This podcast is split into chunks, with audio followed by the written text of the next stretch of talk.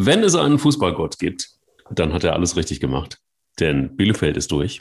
Ich habe es ich ja gesagt, dass Bielefeld durch ist, aber mir hat ja keiner geglaubt. Und dann ähm, muss man auch ganz klar sagen, herzlich willkommen, Kräuter Fürth in der Bundesliga. Sehr, sehr gut. Und ähm, deshalb muss es einen Fußballgott einfach geben, weil einfach harte Arbeiter mit gar nicht so viel Kohle trotzdem beweisen, dass man in Deutschland guten Fußball spielen kann. Und abgesehen davon sind es ja auch noch zwei Vereine, die vor allen Dingen eins haben, nämlich Eier. Wir brauchen Eier. Der Podcast mit Mike Kleiss und Thomas Wagner. Oder kommt nur so ein ganz leichtes von Thomas Wagner. Wenn es sehr, sehr leise ist mit dem, dann bin ich mal gespannt. Ähm, oder siehst du das anders? Siehst du das wirklich anders? Guten Morgen, lieber Mike. Guten Morgen. Schön, dich zu hören. Ähm, nein, ich sehe das nicht anders. Also du hast tatsächlich, du sagst mir seit zwei Jahren, dass Bielefeld durch ist und äh, sensationelle Geschichte, muss man sagen. Ähm, bevor wir da jetzt gleich eintauchen und äh, Kräuter führt, genauso mit dem Etat aufzusteigen. Und ich muss sagen, ähm, für mich das Bild des Wochenendes im Fußball, ich habe mich zwar auch irgendwann gefragt, warum äh, man, wenn so viele Menschen irgendwo auf der Straße feiert, dann wäre es wahrscheinlich besser gewesen, das Stadion irgendwie mit einer ja. begrenzten Anzahl voll zu machen. Aber für mich ist das Bild des Fußballwochenendes, als Kräuter führt mit zehn Mann ein Spiel, dreht gegen Düsseldorf und nach dem 3 zu 2 die Mannschaft in dieses Mundloch läuft, und dieser Zaun hinten mit den ganzen Fans explodiert. Also kriege ich jetzt noch eine Gänsehaut. Ja. Das war sensationell. Ähm, allen Respekt an, an Kräuter Fürth. Natürlich auch herzlichen Glückwunsch an den Meister, an den VfL Bochum. Ja, und Bielefeld, das hast du vollkommen richtig beschrieben. Wer mit solchen Mitteln ähm, die Klasse hält gegen die weit potentere, also finanziell potentere Konkurrenz, super. Dieser umstrittene Trainerwechsel mit Neuhaus zu Kramer, ich habe ihn auch kritisiert. Äh, bei Neuhaus standen sie auch auf Platz 16 plus ein Nachholspiel. Aber man muss fairerweise sagen, das hat sich ausgezahlt. Riesenkompliment an die Arminia. Und rechtzeitig haben sie es gemacht. Also rechtzeitig ist ja so ein bisschen das Stichwort überhaupt. Für die gesamte Saison, muss man sagen, bei dem einen oder anderen Verein wurde eben wahrscheinlich nicht rechtzeitig gehandelt, aber bei Bielefeld ist es passiert. Und ja, also natürlich ein bisschen läppsch jetzt zu sagen, nur dieser Trainerwechsel ähm, hat es jetzt gebracht. Ähm, da sind ein paar andere Kräfte mit am Werk gewesen. Aber dennoch, glaube ich, war da vielleicht einfach auch so ein bisschen mehr Weitsicht, oder? Also, ich meine, du hast es gerade eben angesprochen. Ja, Du hast den also, Trainerwechsel ja also, nicht so richtig unterschreiben können. Aber nee, nee, nee, nee, konnte ich nicht. Also es, es hieß ja damals so, äh, ja, Uwe Neuhaus wäre am Ende der Saison eh weg gewesen und wollte diesen Weg des Ausbildungsvereins Bielefeld nicht mitgehen. Das hört sich für mich immer, wenn ich sehe, was Neuhaus in Bielefeld äh, geleistet hat, hört sich das für mich immer so ein bisschen nach Alibi an. Ähm, und die Art von Uwe Neuhaus, dass er eher ein etwas schrofferer Westfale ist, die ist ja auch bekannt. Ne? Klar, man weiß nicht, was es intern für Gespräche gibt. Trotzdem äh, bleibt festzuhalten, Neuhaus ist aufgestiegen und war zum Zeitpunkt der Entlassung 16. mit einem Nachholspiel im, im Rücken. Und er wäre mit dem Sieg auf dem Platz gelandet, wo jetzt auch Frank Kramer gestanden ist. Dennoch, Frank Kramer hat einen richtig guten Punkteschnitt, muss man wirklich sagen. Die Mannschaft war einer für den anderen da. Ähm, ganz toll. Und wenn du die Bilder auch von Fabian Klos gesehen hast, wie der da geweint hat nach dem Spiel und so cool diesen Elfmeter reinzumachen. Echt auch so ein Typ, der die Arminia lebt und liebt. Ähm, also das ist schon sehr, sehr beeindruckend. Und ich glaube, Bielefeld hat auch eine gute Chance, nächstes Jahr die Klasse zu halten. Denn gefühlt wird die Bundesliga ja nicht stärker. Also Schalke und Bremen, zwei eigentlich große Clubs, sind weg. Äh, dafür kommen Bochum und Fürth. Äh, Relegation muss man jetzt mal schauen. Ja, und also, Kiel kommt auch noch mit hoch. Also ich glaube es nicht. Ich glaube es nicht, aber mhm. ähm, also sagen wir mal so, es wird, glaube ich, natürlich zweite Jahr und für eine Mannschaft wie Bielefeld immer schwierig, aber ich glaube, die können auch sich über ein paar Jahre jetzt in der Bundesliga etablieren. Weil dann hätte man wieder so eine alte Bundesliga, ne? Also Bielefeld, Bochum. Ja, wobei da fehlen natürlich dann Mannschaften wie, wie Nürnberg, wie Duisburg, wie, ja, Watten, wie Wattenscheid und solche Mannschaften. Ne? Nein, ja. Aber man muss tatsächlich sagen, ich, ich habe es ja gesagt, ich hasse die zweite Liga, ich kann das nicht mehr sehen. Aber da sind natürlich jetzt so viele Granatennamen dabei, dass du ehrlich sagen äh, musst, du wirst im nächsten Jahr sicherlich Spieltage haben, wo du beim Blick auf die zweite Liga-Ansetzungen sagst, boah, da sind aber fünf richtig gute Spiele dabei. Mhm. Und wirst in der Bundesliga vielleicht sagen, puh, also ob Wolfsburg äh, Kräuter führt mich jetzt so vom Sockel zieht, da musste ja wahrscheinlich Freiburg gegen Mainz fast schon als Klassiker bezeichnen und sowas. Also äh, die Bundesliga hat schon am Namen ähm, einfach äh, großen Aderlass, das muss man sagen. Aber auf der anderen Seite, wer schlecht arbeitet, wird halt mit dem Abstieg bestraft. Ne?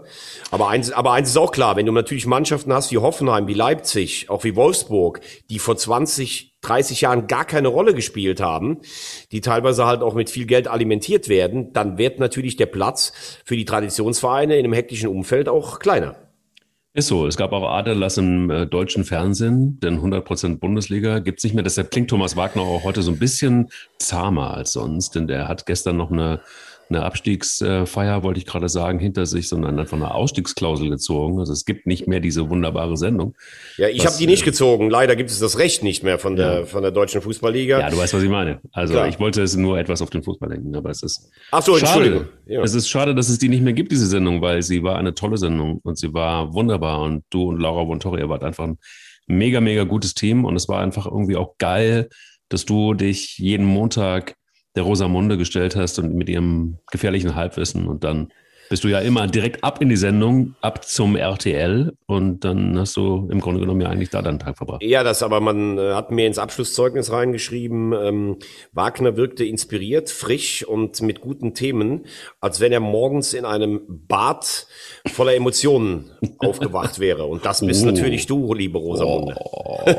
da fühle ich mich ja fast so wie Moisander und äh, Gebre Selassie, die ja. Äh, ja, aber da kommen wir gleich zu. Da kommen wir gleich zu. Nö, da können wir jetzt auch, da können wir jetzt eigentlich ja, auch direkt gut. mal okay, zukommen. Ne? Bitte, ne? also, also was, was krass. Wie bitte, was ist denn, also das ist ja wirklich, also du sprichst Werder Bremen an und ich bin fassungslos. Ich meine, ich weiß nicht was, also wer, wer war das? Wer, ich glaube, Stefan Effenberg hat ähm, in dem legendären, mittlerweile schon wieder legendären Interview ähm, ähm, Baumann gefragt. Ja, du bist ja ein, du bist ein ganz ordentlicher Podcaster übrigens, ne? Das ist doch, ist das geil?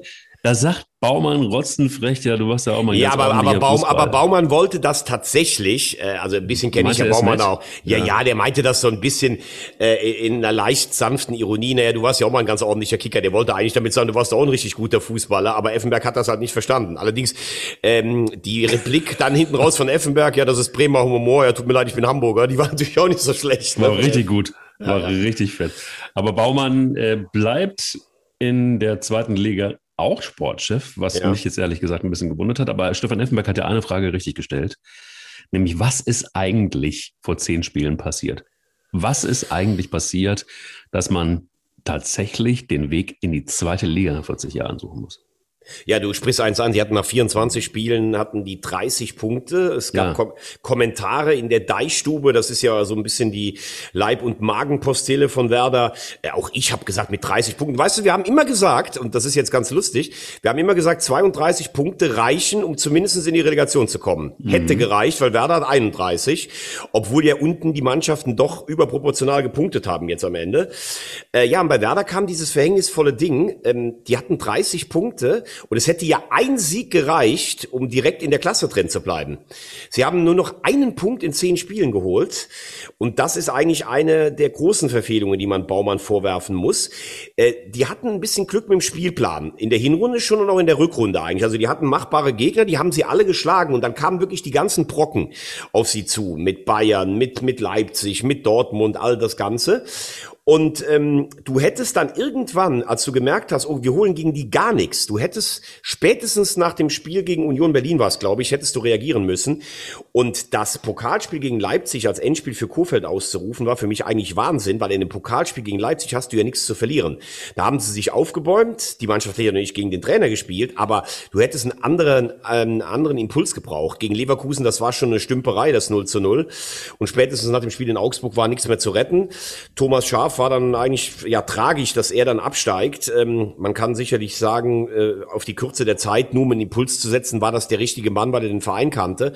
Thomas Schafs letzte Station in Hannover war jetzt auch nicht besonders von Erfolg gekrönt.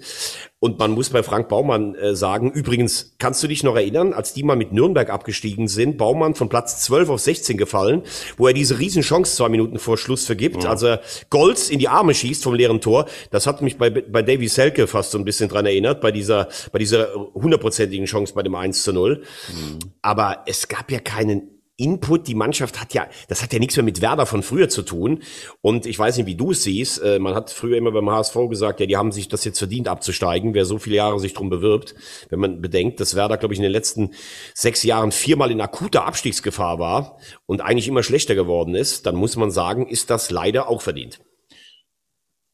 Also ich sag mal so, den Abstieg verdienen, das, da tue ich mich immer schwer, ähm, weil ich auch irgendwie safe glaube, dass man sowas locker verhindern kann, vor allen Dingen, wenn man Werder Bremen heißt und wenn man so aufgestellt ist. Also sie sind einfach an der, wahrscheinlich einen der unnötigsten Abstiege überhaupt.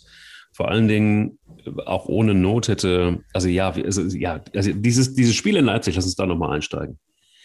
Das ist einfach verloren gegangen.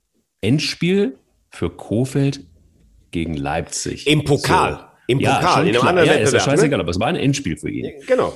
So, das ist auch ausgerufen worden, mehr oder weniger fast schon. Und dann verliert er es. Und dann ist doch scheißegal, ob du das jetzt gut gespielt hast oder schlecht gespielt hast. Er hat es verloren. Und aller, aller spätestens da hätte Baumann reagieren müssen. Es gibt doch überhaupt gar keine zwei Meinungen. Das verstehe überhaupt nicht, wie man allen Ernstes ein verlorenes Spiel, Endspiel, dann noch bewerten kann mit, oh, ja, hat er super gespielt, dann bleibt er. Und das ist wirklich ja nur eine von, ich weiß nicht, man kann es ja gar nicht mehr zählen, wie viele Fehlentscheidungen es bei Werder Bremen in den letzten sechs Jahren gab.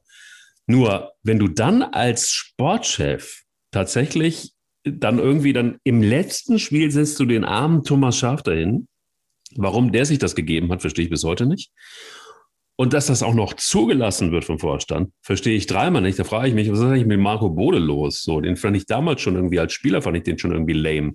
Aber der, weil, der, weil der einfach auch, also der hat ja, der hat ja eine Energie wie ein Sack Schrauben, wo ich dann denke, so, ja, aber was passiert denn dann? Du bist doch Vorstand, du musst doch irgendwas tun. Du musst doch, du kannst das doch nicht so zulassen. Dann passiert diese Trainerwechsel in Anführungsstrichen.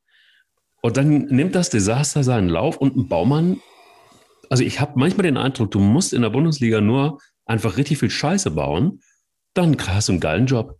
Und das bestätigt sich jetzt mal wieder. Also das ist jetzt Populismus pur. Aber erklär mir bitte mal, wie man dazu kommt, dass, Bau, dass, dass Frank Baumann in der zweiten Liga jetzt wieder Aufbauarbeit betreiben darf. Vielleicht holt der Kohlfeld wieder zurück. Das wäre mal eine Maßnahme. Ähm, ja, vieles, äh, ja, merke ich. Äh, bei, bei, man merkt, das tut dir sehr, sehr weh, dass Werder abgestiegen ist. Ähm, also bei vielem bin ich bei dir, nicht bei allem. Also Marco Bode ist ja der, du hast es eben klar als Vorstand, ist glaube ich der Aufsichtsratsboss, um äh, es ganz genau zu vermieren, aber er ist der starke Mann eigentlich. Ich mag ihn, fand ihn als Spieler echt ähm, absolute internationale Klasse, war sehr torgefährlicher Mittelfeldspieler. Aber du hast natürlich schon recht, sie haben immer diesen Bremer Weg gemacht. Der eine kennt den anderen, Bode war Ehrenspielführer und Baumann ist Ehrenspielführer oh. und Kofeld kommt aus dem eigenen Stall, wie vorher Skripnik und äh, wie vorher Nuri und immer im, im eigenen Saft baden und dabei immer mehr Qualität eigentlich verlieren. Ähm, ja, bei Baumann bin ich bei dir. Der hat eigentlich vor zwei, drei Jahren in dieser einen Saison, wo sie fast in die Europa League gekommen wären, da haben sie einen guten Job gemacht. Und seitdem, also du rettest dich im letzten Jahr mit unfassbar viel Glück gegen Heidenheim in der Relegation, wegen der Auswärtstorregel, obwohl gar keine Zuschauer da waren, verlierst mit Davy Klaassen und Vogt zwei absolute Schlüsselspieler und glaubst, das geht einfach irgendwie so. Und hast Spieler gekauft, also Selke, wenn die nicht, die abgestiegen wären, hättest du den für 12 Millionen ablösen müssen bei Hertha. Das ist ja Wahnsinn eigentlich. Tut mir leid, dass ich mich immer so ein bisschen auf den einschiebe schieße. Ja, Aber das habe ich ja auch schon gesagt. Schön geföhnter Typ, der immer Schwalben äh, rausholt. Also von dem Selke, der ja früher mal war, ist gar nichts mehr übrig, muss man ehrlich sagen. Ja. Und äh, zu deiner Frage, Baumann in der zweiten Liga, ich halte es auch für ein Risiko, weil ich das Gefühl habe, dass Werder überhaupt nicht darauf vorbereitet ist, null. Zweite Liga zu spielen. Ja, null. Also bei Schalke kann man ja auch sagen, die wissen gar nicht, wenn sie von der Gehaltsliste runterbekommen, aber die wissen schon seit Wochen, dass sie zweite Liga spielen und haben schon ein paar intelligente Transfers eigentlich getätigt mit Latzer und Terodde. Ähm, und die zweite Liga ist nächstes Jahr bockstark und, und bei Werder hat man das Gefühl, die fangen jetzt mal an, oh, wir spielen zweite Liga, was haben wir denn eigentlich an Geld und wir könnten wir als Trainer. Auch der Trainermarkt ist ja jetzt nicht so voll. Ähm, und die paar Spieler, die ein bisschen was können, wie Eggestein und Rashica, die sind wahrscheinlich weg. Manche hören auf, wie Gebre Selassie. Also, ähm, ich will mich da jetzt nicht zu früh festlegen, weil Werder hat ja immer noch einen strahlenden Namen und äh, vielleicht kriegen sie einen guten Kader zusammen, aber im Moment würde ich jetzt nicht unbedingt sagen, dass Werder qua Namen direkt der absolute Top-Favorit ist, wie es in den letzten Jahren Stuttgart oder Köln zum Beispiel waren, die dem ja auch gerecht geworden sind. Absolut. So, jetzt haben wir also die Problematik, dass wir mit Werder Bremen, Schalke schon mal zwei starke Bundesligisten, Ex-Bundesligisten in der zweiten Liga haben und den HSV gleich mit dazu. Ja, und Düsseldorf und Nürnberg Düsseldorf. und Dresden und Rostock willkommen in Liga 2. Also, das ist schon eine bockstarke zweite Liga nächstes Jahr. Konntest du dir, lass uns da vielleicht einfach nochmal ansetzen, weil Düsseldorf hat ja auch noch so ein bisschen an der ersten Liga gekratzt, mal ganz kurz. Die haben einfach auch einen guten Job gemacht und auch Uwe Rösler hat einen guten Job gemacht. Der wird aber nicht mehr Trainer sein bei Fortuna Düsseldorf. Hast du da eine Erklärung für? Ich glaube, eine relativ einfache. Ich finde auch, dass er einen ordentlichen Job gemacht hat, aber er kam damals als Nachfolger von Friedhelm Funkel, hat sehr oft unentschieden gespielt, hat in den letzten zwei Spielen die Chance zum Klassenerhalt verspielt, hatte jetzt einen Kader, den ich eigentlich gar nicht für so stark empfinde, aber man hat gesagt, man will äh, wieder aufsteigen und man ist letztlich, glaube ich, Fünfter geworden mit sechs Punkten Rückstand. Also das heißt, eigentlich immer ganz ordentlich performt, aber zweimal das Saisonziel nicht erreicht. Da kann ich mir auch vorstellen, dass man dann sagt, wir machen einen anderen Weg. Äh, eigentlich ein ganz guter Typ, Rösler, finde ich, auch Spieler ja Hall of Fame bei Manchester City. Aber das kann ich nachvollziehen. Wobei ich den Düsseldorfer Kader auch nicht so stark finde, wie er gemacht wurde. Aber bevor wir zweite Liga machen, ich weiß, du versuchst es ganz weit nach hinten zu schieben. Ja, sehr weit. Wir ja, müssen ja. über das Ballett reden, über das Weiße. Das meiner Meinung nach auch im nächsten Jahr in der ersten Bundesliga tanzt. Mhm. Deiner Meinung nach. Ja, ich kann Also- dir auch sagen, ich kann dir auch sagen, warum und dann kannst du sagen, warum nicht. Na, sag mal, sag mal. Also ich finde, dass äh, der FC unter Friedhelm Funkel schon eine gewisse Stabilität äh, gefunden hat, mit Ausnahme des räudigen, wie du sagen würdest, 1 zu 4 gegen äh, Freiburg. Mhm. Ich finde, dass sie in einer wahnsinnigen Drucksituation, also nach Hertha habe ich sehr hart kritisiert für die Taktik. Ich finde, die zweite Halbzeit, auch wenn es nur Schalke war, war schon stark vom FC. Also wie sie auch spielerisch versucht haben, diesen Block auseinanderzuspielen. Ich habe Jonas Hector ganz oft äh, kritisiert. Ich finde, der spielt im Moment überragend. Das ist ein echter Kapitän. Und ähm, ich glaube, du hast einfach mit Kiel jetzt den dankbareren Gegner als Fürth. Ich habe vorher zu meinen äh, Jungs gesagt, wenn der FC gegen Fürth spielt, dann ist das wieder so ein FC-Phänomen. Ach, wer ist denn schon Fürth? Und was die für eine Power haben, das hat man ja gesehen, was sie ja gegen Düsseldorf gedreht haben. Während Kiel vom Kopf her eigentlich schon in der Bundesliga war, jetzt doch noch in die Relegation muss. Und das kann man natürlich drehen und wenden, wie man will. Die haben jetzt in 23 Spielen, acht, äh, Tagen acht Spiele gehabt. Das ist Wahnsinn. Und es fehlen ihnen zwei ganz wichtige Spieler mit Meffert und Mühling. Und vier Mann sind gelb vorbelastet. Also für mich ist der FC klarer Favorit in diesem Duell. Gute Zusammenfassung. Ich hoffe einfach, ich hoffe, dass es eben, wie ich eingangs sagte im Podcast, einen Fußballgott gibt und dass er das weiße Ballett auch in der ersten Liga tanzt, tanzen lässt. Das ist überhaupt gar keine Frage. Ich habe da nur ein bisschen meine Befürchtung. Ich habe das Spiel anders gesehen. Die zweite Halbzeit bin ich komplett bei dir. Das war ein Aufbäumen des FC. Ähm, da haben sie auch den Druck gemacht, aber in der ersten Halbzeit hast du dich gefragt, wer soll bitte hier die Tore schießen? Ähm, also im Grunde genommen genau eine Blaupause der gefühlten äh, 33 Spiele davor auch. Also dementsprechend fand ich äh, es anders. Ich fand auch Schalke war, ein, ja, war ein okayer Gegner. Ähm, es war, die haben es dem FC schwer gemacht, aber es war kein gutes Spiel. Zweite Halbzeit, ja, genug, genug Druck gemacht. Dann gab es die eine ähm, strittige Entscheidung, ähm, äh, Tor zurückgenommen worden von Andersen. Der übrigens fehlen wird, der Dauerverletzte, äh, mal wieder Knie, also er wird da nicht äh, dabei sein. Er wirkt ja auch irgendwie mehr oder weniger fast schon wie ein Fremdkörper. Das, was er im Knie hat, äh, ist, ist er irgendwie für die Mannschaft irgendwie ganz krude und komisch. Ähm, und dann kommt bei mir jetzt so, so ein Punkt, wo ich sehr, sehr, sehr skeptisch bin. Am, äh, in unserer WhatsApp-Gruppe habe ich auch gesagt, ja, hoffentlich bitte nicht Kräuter Fürth, weil die haben so einen Schwung und die haben so einen Bums, dass ich mir vorstellen kann, dass der FC da kollabieren würde. Jetzt ist es aber so, dass alle wieder davon sprechen, ähm, ja, Kiel, viele Spiele, die sind, eigentlich sind sie platt. So, das, das liest du überall, das hörst du überall, eigentlich sind die platt. Und das ist so ein bisschen die Gefahr. Ich glaube, dass Kiel die Chance unbedingt ergreifen will. Und ich glaube, dass sie mit allem, was sie haben, dagegenhalten werden.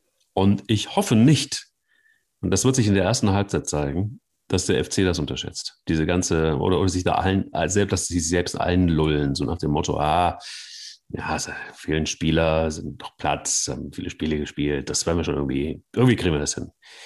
Das ist, äh, das ist so die große Gefahr, die ich dabei sehe. Ich hoffe nicht, dass das irgendwo auch nur versteckt in irgendeinem Spieler zu finden ist, weil dann war es das, das mit der ersten Liga. Und so klar wie du sehe ich das bei weitem noch nicht.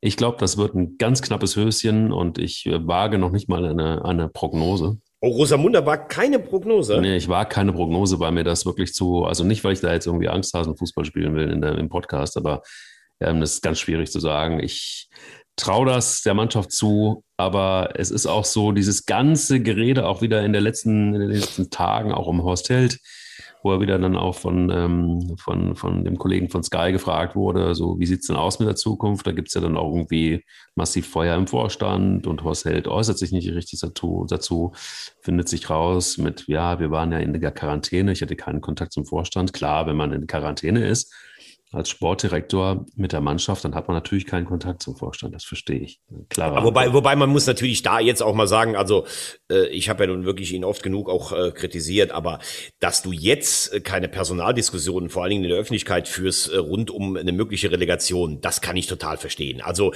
er hat jetzt äh, den Trainer Funkel, der wahnsinnige Ruhe ausstrahlt. Man muss auch mal sagen, dass der FC überhaupt in der Relegation ist, äh, ist für mich angesichts des Kaders nicht nachvollziehbar, weil der FC hat eigentlich einen guten Kader Kader, wenn die einen vernünftigen Stürmer hätten. Und das ist das größte Versäumnis von Horst Held, neben der völlig unfassbaren Vertragsverlängerung mit Markus Gistol, weil der war ja so begehrt auf dem internationalen Markt, äh, dass du halt einfach gar keinen Stürmer hast. Du hast einen Anderson, dessen Knieprobleme in der ganzen Branche bekannt sind. Du schickst einen Terodde weg, der übrigens für den Nichtaufstieg des HSV Nummer 200.000 Nachschlag bekommt. Das ist der wahnsinnigste Vertrag, von dem ich jemals gehört habe.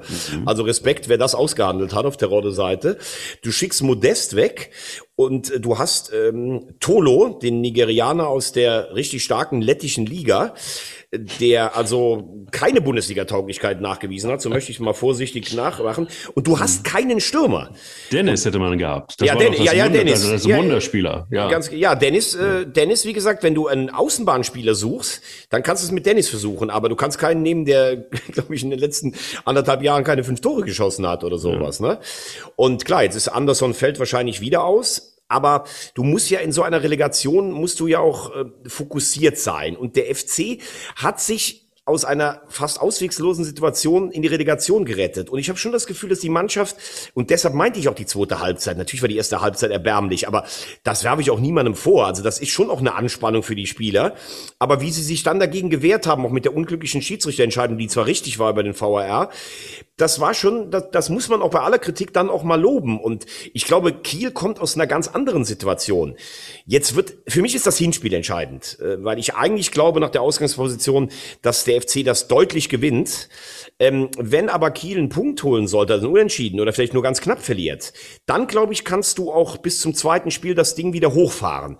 Aber jetzt ist Kiel gerade komplett am Boden aber mach mal ein Freistoßtor. Äh, Serra, Lee, äh, Rese, das sind super Spieler. Und die sind ja eigentlich in diesem ganzen Quarantäne, waren sie nur einmal eingebrochen beim 0-5 in Dortmund. Also Kiel hat eine wahnsinnig charakterstarke Truppe, mhm. aber ich bin vollkommen bei dir und das habe ich, ähm, wie gesagt, auch schon in der Vergangenheit auch dir schon gesagt. Führt wäre der deutlich unangenehmere Gegner für den FC gewesen. Daumen drücken ist angesagt. Und Rosamunde, äh, und Rosamunde tippt nicht. 101. Folge und Rosamunde tippt nicht. Es ist wirklich Wahnsinn. Ja, das traue ich mir irgendwie nicht. Ich habe da so ein bisschen Angst vor, weil ich, ich, ich fürchte fast, dass es Kiel irgendwie rocken wird. Ähm, und das wäre wirklich sehr, sehr bitter. Das wäre für den FC bitter. Das wäre für die ganze Stadt bitte. Das wäre, also das wäre dann auch nachhaltig, weil überleg mal, was das bedeuten würde. Ja, du musst in drei Wochen, in drei Wochen musst du schon in die zweite Liga äh, Vorbereitung starten. Die beginnen ja viel früher. Also jetzt so. abzusteigen als FC, das wäre der absolute Supergau. Das muss ja, man schon sagen. Voll. Und das, was bedeutet das dann für die zweite Liga? Also dann haben wir Bremen, dann haben wir Schalke, dann haben wir den FC, dann haben wir den HSV. Also lauter renommierte Mannschaften. Wir haben gestern mal drauf geguckt in unserer letzten Sendung. Die äh, Anzahl der Bundesligaspiele, die in der Historie. Bremen ist ja noch die Nummer eins, wird dann nächstes Jahr von den Bayern überholt, weil bisher ja nur ein Jahr nicht dabei gewesen. Bremen auf eins, ich glaube der HSV auf vier, Schalke auf sieben und Köln auf neun. Was das ein starkes Stück Bundesliga wäre, unfassbar, mhm. dass da fehlen ja. würde. Ne? Aber also ein, ein ganz kurzes Wort noch. Äh, das ist ja die, das ist ja die Cinderella-Story überhaupt. Max Kruse köpft Union Berlin in die von ihm so verschmähte Conference League. Hast du gejubelt? Ich habe total gejubelt, ähm, obwohl Max Kruse da gar keinen Bock drauf hat, aber ich habe da hart gejubelt, weil es gab ja so ein paar Entscheidungen, die ich wirklich, also was für eine Tragweite das hatte. Einmal, das können wir auch nochmal drauf eingehen, dieser, dieser, dieses massiv beschissene Spiel von Eintracht Frankfurt gegen Schalke, die sie verloren haben, hat ihnen letztendlich die, die Champions League gekostet. Und auf der anderen Seite, äh, du hast es angesprochen, Union Berlin. Es ist ja unfassbar, was da passiert ist in Berlin. Also bei Union Berlin. Das wäre ja schon, das wäre ein Feiertag gewesen für Hertha, für den Big City Club, für die Millionentruppe, wenn sie da mal wenigstens gewesen wären mit 50 Punkten auf Platz 7. Aber Union Berlin, das ist schon, also keine märchenhafte Geschichte, aber das ist ja, das ist schon so ein bisschen Fußballwunder, oder nicht? Ja, schon. Also äh, man muss sagen, äh, Union macht das sehr geschickt, die Rolle des Underdogs. Also so wenig Etat, wie die immer äh, sagen, haben die gar nicht. Also das ist schon ähm, eine mittlerweile auf dem Weg, ein stabiler Bundesligist zu werden, schon im dritten Jahr. Man muss aber sagen, die machen überragende äh, Arbeit. Der etwas kauzige Präsident Zingler, der macht so ein bisschen diese Identität, wie so die Kleinen aus dem Ostteil der Stadt und da hinten ist der Big City Club. Oliver Runert macht einen überragenden Job. Also der müsste eigentlich, die müssten alle Türen auf, offen stehen. Und äh, ja, äh, der Trainer Fischer, über den haben wir auch schon gesprochen, das ist für mich, das ist für mich ein richtiger Trainer. Der ist bodenständig, der holt das optimal aus seiner Mannschaft raus, der passt so ein bisschen sein Spielsystem, seinem Kader ein, der spinnt nicht rum, der sagt, muss ich denn immer höher und weiter, ich bin doch hier zufrieden. Ganz, ganz toller Trainer. Ja, und Platz sieben ist eigentlich ein Wunder, muss man auch sagen. Und äh, auch wenn Max Kruse keinen Bock hat. Wir haben gestern auch mal aufgelistet, wer im Moment alles in der Conference League dabei wäre. Das sind Mannschaften wie die AS Rom, wie ähm, Tottenham Hotspur, vielleicht Villarreal, wenn sie morgen nicht gegen Menu das Finale gewinnen. Also das kann für Union schon echt eine richtige äh, geile Reisetruppe werden. Und äh, ja, dass Max Kruse das macht, dass der den da reinzockt, äh, ja, coole Geschichte. Ich glaube, er wird schon mitfahren, auch in Zukunft Donnerstags. Und äh, ja, Union, eine der ganz, ganz großen positiven Überraschungen dieser Spielzeit. Vielleicht lass uns gleich einen Platz dahinter gucken. Eine der ganz, ganz großen negativen Enttäuschungen. Mit Sicherheit Borussia Mönchengladbach, oder? Wie siehst du es? Ja, absolut.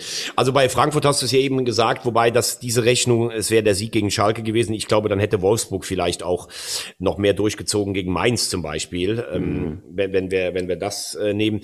Ja, in äh, Frankfurt, das haben ja auch die ganzen Aussagen von Sebastian Rode zum Beispiel auch gezeigt, da scheint wirklich ein bisschen was kaputt gegangen zu sein. Ich habe meine Meinung hier oft genug gesagt. Ich kann das das null verstehen, ähm, weil ähm, die Mannschaft will doch auch in die will doch in die Champions League, ne?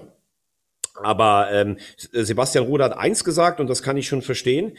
Er hat gesagt, äh, ich saß dann irgendwann da im Quarantänehotel und habe gedacht, ey, wir spielen die beste, also punktemäßig ähm, die beste Saison der Vereinshistorie und ähm, der Bundesliga-Historie und alle hauen ab. Und das kann ich dann schon auch verstehen, dass du als Spieler dir da so ein bisschen Gedanken machst und dann irgendwann schreiben es die Zeitungen auch und Hütter hat nachher vielleicht auch ein paar spieltaktische, nicht so gute Entscheidungen getroffen.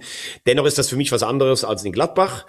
Äh, Marco Rosa hat ja jetzt auch ein bemerkenswertes Interview gegeben, in dem er gesagt hat, ja, er versteht das alles, ähm, er muss auch sich selber hinterfragen, das ganze Ding ist gekippt. Also unterm Strich haben sich die zwei Jahre Marco Rose für Borussia Mönchengladbach nicht ausgezahlt. Das muss man leider so festhalten.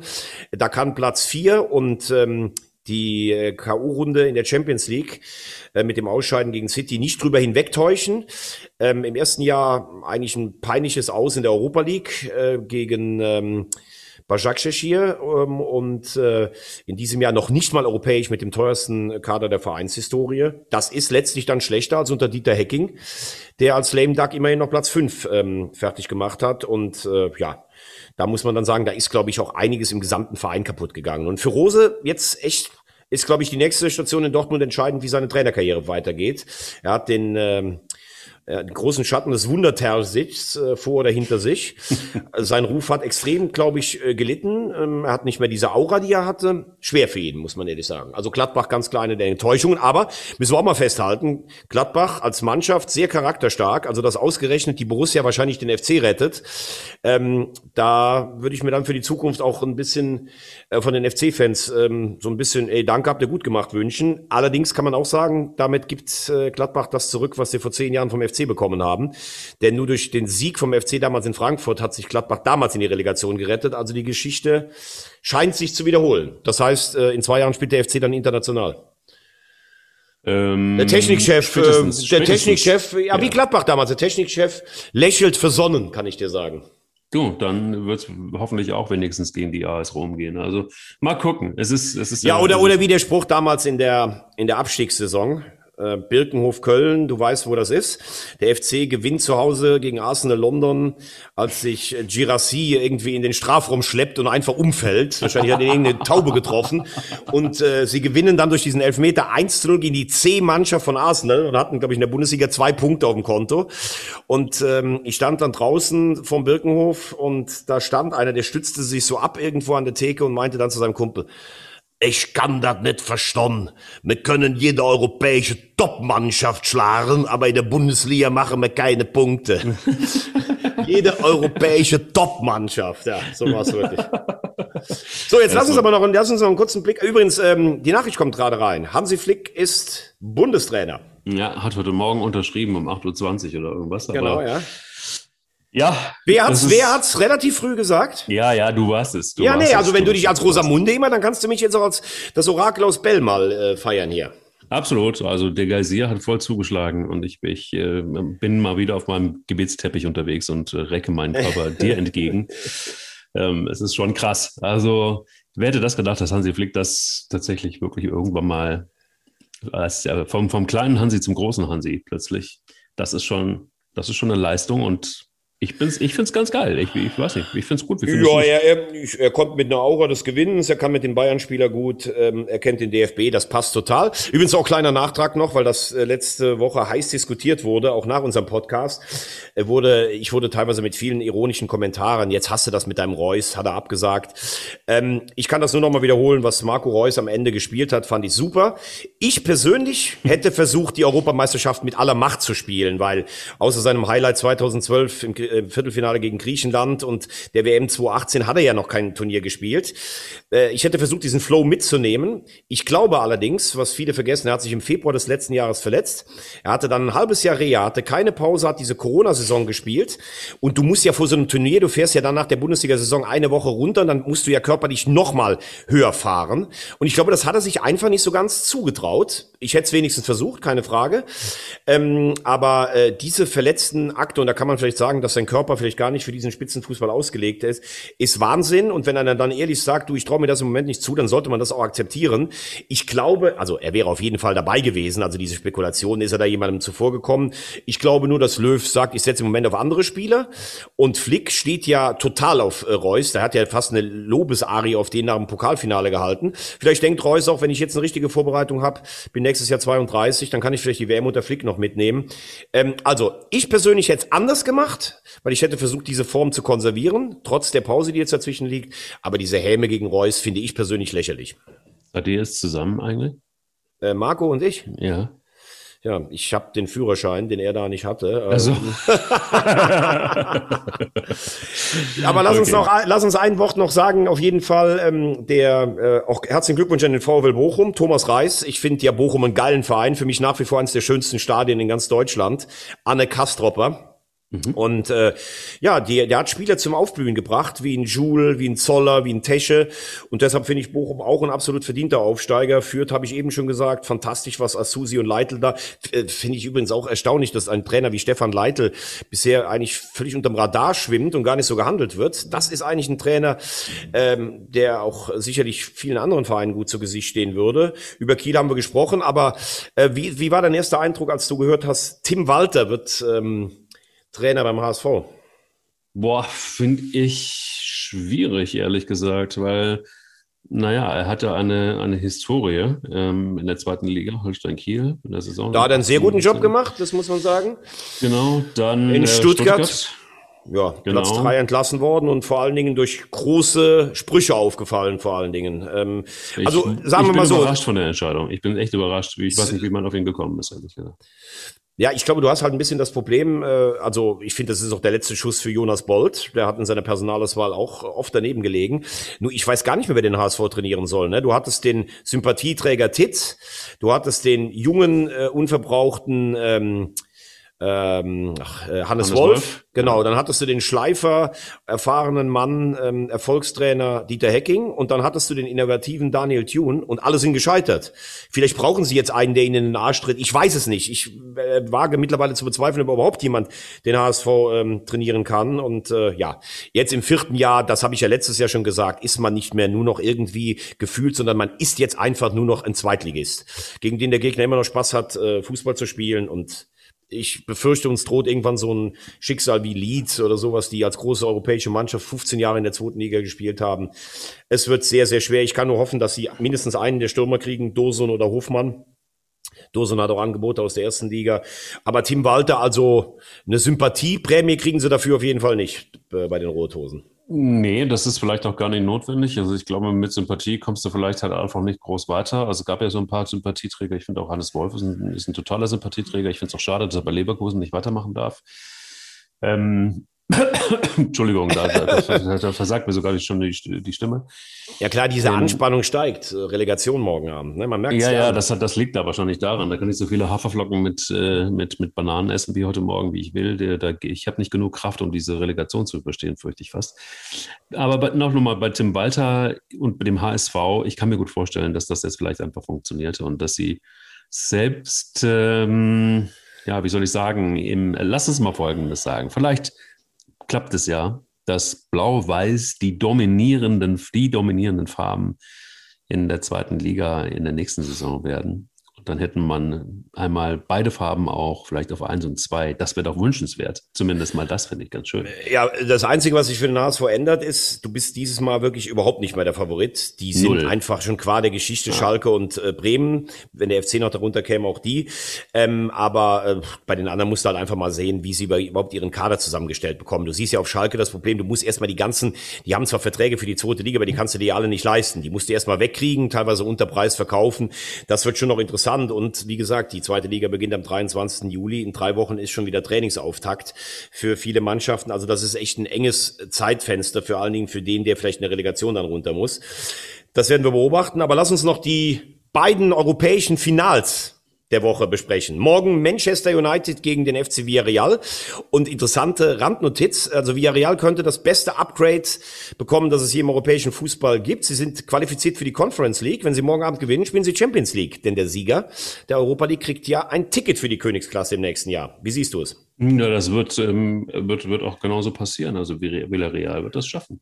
Echt? Meinst du das äh, gelbe ja. U-Boot? Ja. Warum? Wie kommst du drauf? Ich habe äh, also die sind einfach, die haben einfach einen Lauf. Das ist eine starke Mannschaft. Das sind, das, die sind auch ein bisschen underrated. Das mag ich ja immer, wenn Mannschaften so ein bisschen underrated sind. Jetzt kann man sagen, bei Villarreal, die haben sich schon wirklich fast auch etabliert. Ähm, aber die haben einiges gut gemacht in der Vergangenheit. Es ist kein Zufall, dass sie da stehen, wo sie stehen. Und ähm, ja, dementsprechend glaube ich, dass sie einfach da ein bisschen den Energievorschuss haben. Ich äh, glaube, dass Una Emery, der hat ja dreimal mit Sevilla das Ding gewonnen. Das ist ja sein Wettbewerb, dass das echt ein Trainerfuchs ist. Ich sehe Villarreal als richtig gute, ausgewuffte Truppe, glaube aber letztlich doch, dass es Man United knapp schafft und damit zum zweiten Mal die Europa League gewinnt. Ja, und dann die Frage, ähm, übrigens, äh, Glückwunsch. Atletico Madrid ist Meister. Finde ich eine super Geschichte, dass die zweimal jetzt 0-1 gedreht haben und nicht Real doch wieder den Titel gewonnen hat. Mhm. Ich finde es super, dass Lille in Frankreich Meister geworden ist vor Paris. Finde ich eine sensationelle Geschichte. Und ähm, ich habe mich ein bisschen geärgert, dass Juve doch noch in die Champions League gekommen ist. Hätte Neapel gewonnen, dann hätten die großen Super League-Träumer aus Turin in Anführungszeichen nur Europa League gespielt. Aber das, by the way, Champions League-Finale. Manchester City gegen Thomas Tuchel, der steht zum zweiten Mal hintereinander. Das hat noch nie jemand geschafft mit zwei verschiedenen Clubs im Finale. Wer ist dein Favorit? Boah, das ist genauso wie die Abstiegsfrage. Ist es, ist es, wird es Köln oder wird es Kiel? Ja, aber Rosamunde, so, bitte. Ja, ich, ich, bei Köln kann ich es ja noch bei, angesichts seiner emotionalen ja. Verfassung verstehen. Also da brauche ich jetzt aber einen Tipp bei der Champions League. Ja, das ist irgendwie. Der, der einzige Wettbewerb, wo du nicht so gut getippt hast. Ja, das stimmt. Aber das sind die Scheichs gegen, äh, gegen, gegen den Russen irgendwie. Das ist für mich so. Boah, schwierig. Also ich wünsche es, also ich wünsche es natürlich Thomas Tuchel. Und der hat schon eine, eine, eine geile Saison auch hingelegt mit Chelsea. Ähm, ich würde es ihm wünschen und ich glaube, dass es Chelsea am Ende machen wird. Das ist ein bisschen überraschend, weil alle werden natürlich jetzt wahrscheinlich wie du auch sagen, es wird, äh, wird, wird Pep wird's richten. Nee, ähm, nee, sage ich gar nee? nicht. Sagst du gar nicht, okay. Nee, nee, ich glaube. Also ich leg mich fest, ich das mit Chelsea, die Blues. Ich glaube, dass es für Manchester City eine wahnsinnige Drucksituation ist, jetzt endlich dieses Ding zu holen, wo sie jetzt schon seit fünf oder sechs Jahren hinterher hecheln. Und noch schlimmer wäre es natürlich, das Ding gegen eine englische Mannschaft zu verlieren. Ähm, und ich glaube fast, dass es sogar, Chelsea ist ja ein sehr unbeliebter Verein eigentlich in England, aber ich habe das Gefühl, dass in dem Falle zwischen Pest und Cholera für den neutralen englischen Fan fast viele mehr zu Chelsea halten. Ähm, die äh, nervliche Balance, das wird's bei, bei City sicher sein. Äh, hat Pep wieder irgendwie so eine Wahnsinnsidee. Sie haben gegen Dortmund ein bisschen gewackelt. Sie haben auch im Halbfinale ein bisschen gewackelt gegen Paris. Sie sind letztlich durchgekommen. Und bei Chelsea ist das Riesenproblem, das hast du auch im Pokalfinale gegen Leicester gesehen, dass sie ja verloren haben. Und auch jetzt, das war ja absurd, was sie für Chancen im Ligaspiel gegen Leicester liegen haben lassen. Dann haben sie bei Aston Villa verloren. Sie schießen einfach zu wenig Tore für das, wie sie spielen. Das war auch bei Real Madrid schon das Problem, wo sie eigentlich schon 3-0 führen mussten. Äh, Timo Werner nur sechs Tore erzielt und das kannst du dir gegen City sicherlich nicht erlauben. Dennoch, ich finde es von Tuchel eine fantastische Leistung, wie der den, dieser Mannschaft den Stempel aufgedrückt hat. Ich wünsche es ihm absolut. Ich finde, er ist ähm, total unterschätzt so, wenn man immer sagt, ach, der ist so ein, so ein harter, steifer Knochen. Ich finde, das ist echt ein, ich mag den sogar gern. Ich finde, ist ein super Trainer. Und äh, ich glaube, es wird ein ganz enges Match und ich mache den Sympathietipp auch für Chelsea. Wir sind beieinander, Rosamunde.